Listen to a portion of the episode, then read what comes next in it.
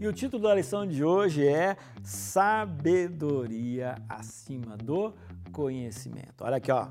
Na lição, vem trazendo a seguinte afirmação que eu acho que é importante, hein? Ó, ao contrário do que se pensa, o principal objetivo da educação não é adquirir informações científicas ou habilidades literárias. A verdadeira educação valoriza o caráter acima da capacidade, a capacidade acima do conhecimento. Olha só, hoje em dia a gente vive num mundo binário, né?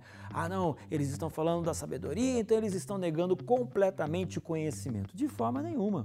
A gente está simplesmente colocando cada coisa em seu lugar. Então, existem algumas escolas, algumas faculdades, algumas pessoas que valorizam o quê? Conhecimento, conhecimento, conhecimento, conhecimento, conhecimento, conhecimento, conhecimento e negam às vezes, a sabedoria e alguns princípios, inclusive de vida. Então é o seguinte: algumas escolas colocam no coração, algumas de forma direta e às vezes algumas de forma inclusive indireta, aquela ideia do egocentrismo, de que eu tenho que ser melhor do que o outro, que eu tenho que passar o outro para trás, em algum momento até dizendo de que os fins justificam os meios. E agora vem a lição de hoje dizendo o seguinte: não, gente.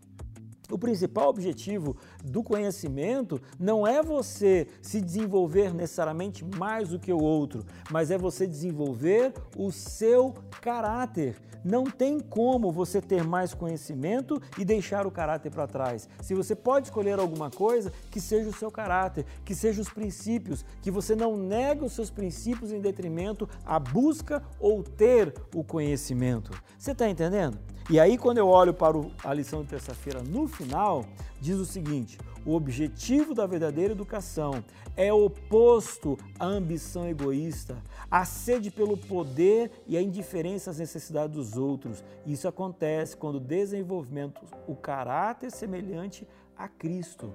Então, não é o conhecimento pelo conhecimento, mas é o conhecimento para servir as outras pessoas.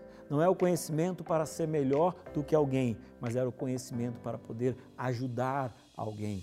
Não é o conhecimento que me faz melhor, mas é a sabedoria e ter a certeza de que sou amado por Deus, que sou perdoado por Ele e que por causa disso eu tenho uma missão nesta terra que vai fazer de mim uma pessoa melhor. Você entendeu? Vamos equilibrar as coisas e assim vamos ser muito mais felizes. Deus abençoe você.